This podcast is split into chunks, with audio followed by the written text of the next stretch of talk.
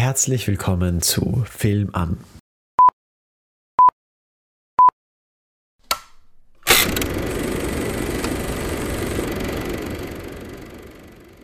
Diesmal gibt es einen Schwarz-Weiß-Klassiker aus einer Zeit, in der man eigentlich gar nicht mehr in Schwarz-Weiß gedreht hat.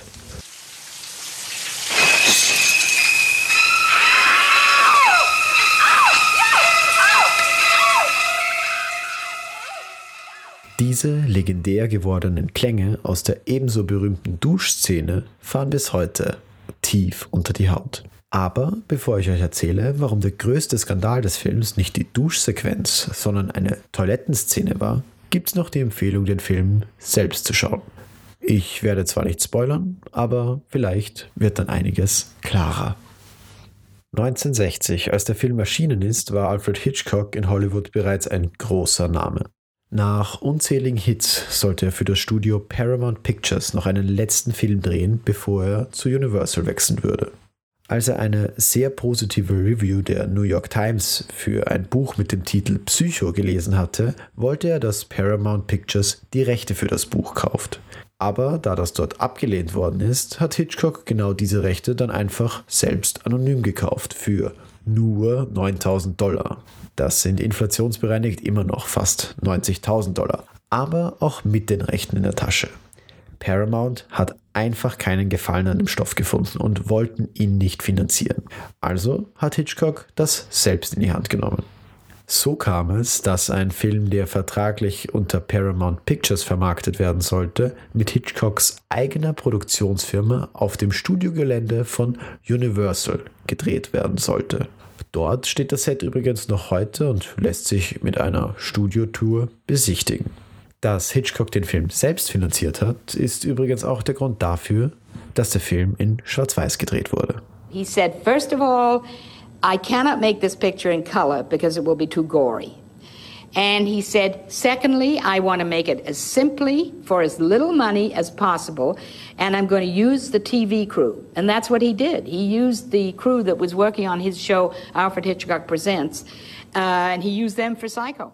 Einer der bekanntesten Regisseure seiner Zeit wollte also einen Low-Budget-Film drehen. Und irgendwie war das auch genau der Clou an der Sache. And he mentioned another company that was making very low-budget movies, uh, which were not terribly good, and were doing very well at the box office. And his feeling was, how would it be if somebody good did one of these low-budget movies? Schlussendlich sollte der Film aufgrund seines geringen Produktionsbudgets 40 Mal mehr einspielen, als er eigentlich gekostet hat. Hitchcock, der im Vorhinein auf sein Gehalt verzichtet hat und sich lediglich am Filmgewinn beteiligt hat, bekam so einen Gehaltscheck im Wert von umgerechnet 120 Millionen Dollar. Aber dazu vielleicht später etwas mehr. Nach einem ersten gescheiterten Versuch hat sich die zweite Version des Drehbuchs zum Großteil eng an die Originalvorlage gehalten, mit Ausnahme von einer großen Veränderung. In the book, Norman Bates is actually a middle-aged man, a reprobate, drinks, overweight, wears big thick glasses, peeps through holes. I thought he was incredibly unsympathetic. I didn't like him. So when Marion gets killed, I am then expected to switch my empathy toward this man, and I couldn't do it with the character as he was written. So I perceived a young man, vulnerable, good looking, kind of sad, makes you feel sorry for him. And uh, Hitchcock said, What would you think of Tony Perkins? Weil Hitchcock sein Publikum um jeden Preis überraschen wollte, hat er nicht nur so viele Ausgaben des Buchs gekauft, wie er kriegen konnte, er hat außerdem die ganze Crew darauf schwören lassen, nichts von der Story an irgendjemanden zu verraten. Er hat ihnen selbstverständlich trotzdem nicht das Ende verraten, bis er wirklich die enthüllenden Szenen drehen musste. Außerdem hat er falsche Castingaufrufe für Figuren gemacht, die gar nicht in dem Film mitspielen mussten. Und jetzt endlich zur Duschsequenz.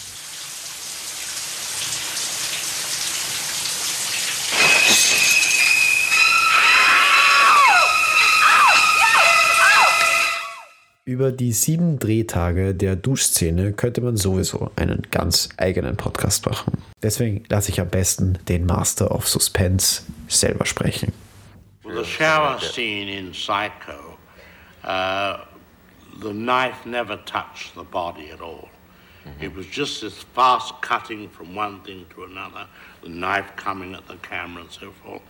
Actually, the property people at the studio made me a lovely torso with pink rubber, and it was all tubed inside with blood.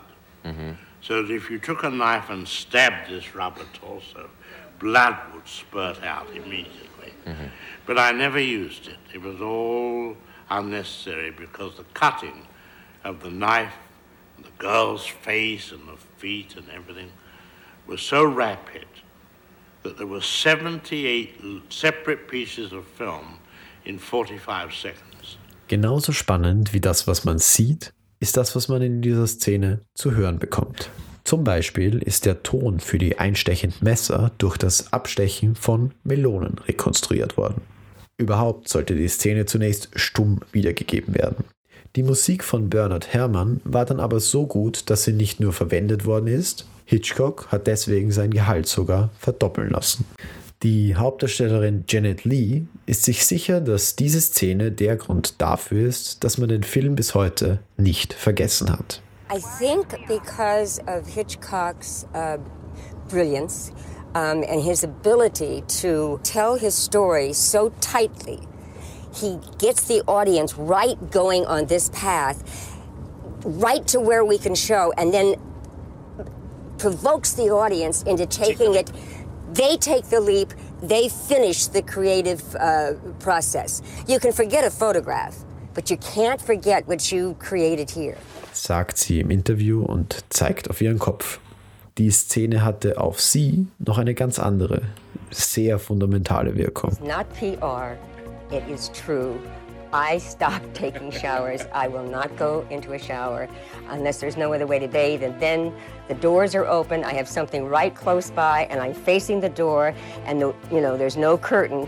The floor looks like a swimming pool, but that is the truth. So Lee noch im Jahr 1998, also fast 40 Jahre nach Erscheinen des Films. Die Einbildung hat auch den Zensoren zunächst einen Streich gespielt. Die wollten den Film nicht freigeben und schickten den Film zurück mit der Anmerkung, eine Brustwarze gesehen zu haben. Hitchcock wiederum schickte den Film einfach unverändert neu ein und diesmal bekam er ihn genehmigt. Die Zensoren stießen sich allerdings noch an einer anderen, aus heutiger Sicht extrem ungewöhnlichen Sache. I said to uh, Hitch that I would like to see the toilet in the bathroom. I said, every movie I've ever seen of a bathroom, there's no toilet in it. And I would like to see that toilet. I think the audience will be unsettled by the sight of it. An audience that had never seen a toilet on screen was going to have some kind of perhaps subconscious reaction to it. And we, uh, we talked about it, and he said, well, Put it, put it in the script. Say that we see the toilet. Weil die Szene wichtig für die Handlung war und man sie nicht schneiden konnte, wurde Psycho der erste Film, in dem man eine Toilettenspülung sehen und hören konnte. Und nach diesem speziellen Dreh erfolgte eine noch außergewöhnlichere Vermarktung. Es gab keine Pressevorführungen, keine Pressetouren der Schauspieler und keine Testvorführungen.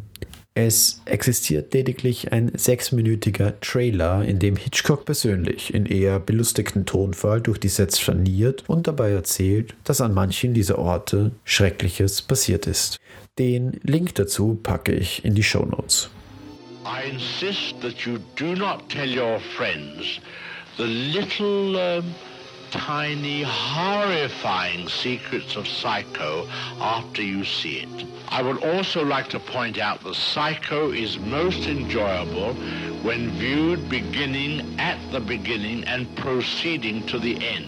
Was in dieser Werbung wie eine Empfehlung klingt, ist am Ende sogar zu einer Bedingung geworden, den Film überhaupt zu sehen. Der Verleih hat nämlich alle Kinobesitzer dazu aufgefordert bzw. explizit Werbung dafür gemacht, dass die Betreiber niemanden mehr in die Seele lassen sollen, sobald eine Vorstellung angefangen hat. Dafür hat es eigene Hitchcock-Pappaufsteller gegeben und eine groß angelegte Werbekampagne, in der genau das verkündet wurde. So konnte noch mehr Aufmerksamkeit auf den Schocker gelenkt werden. Wie zu erwarten und wie auch schon am Anfang erwähnt, ist daraus dann der lukrativste Film geworden, den Hitchcock je gemacht hat. Dass er dann auch für diesen Film keinen Oscar bekommen hat, ist zwar jammerschade, ändert aber nichts daran, dass der Film bis heute nichts an seiner Raffinesse und Popularität verloren hat.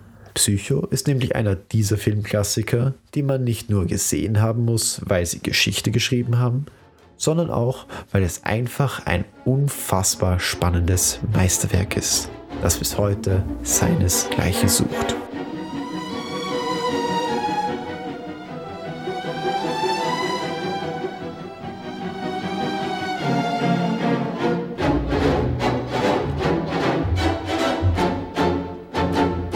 Danke fürs Zuhören bei Film an. Ich hoffe wie immer, dass ihr genauso viel Spaß hattet dabei, mir zuzuhören, wie ich dabei hatte, es zu machen. Ich hoffe außerdem, dass ihr euch den Film jetzt auch, wenn ihr nicht ohnehin schon gesehen habt, sofort auf euren Streaming-Plattformen der Wahl anschauen geht. Und ich hoffe auch, dass ihr mir auf meinen Social Media Plattformen folgt. Das ist auf Instagram unterstrich film.an unterstrich oder dass ihr mir schreibt, wenn ihr eine Filmempfehlung habt oder eine Anregung für den Podcast. Und selbstverständlich würde ich mich sehr, sehr, sehr freuen, wenn ihr den Podcast auch mit euren am besten filmbegeisterten Freunden teilen würdet. Ansonsten hoffe ich, ich habe euch wirklich Lust auf den Film gemacht und hoffe, dass wir uns bald wieder hören beim Podcast Film an.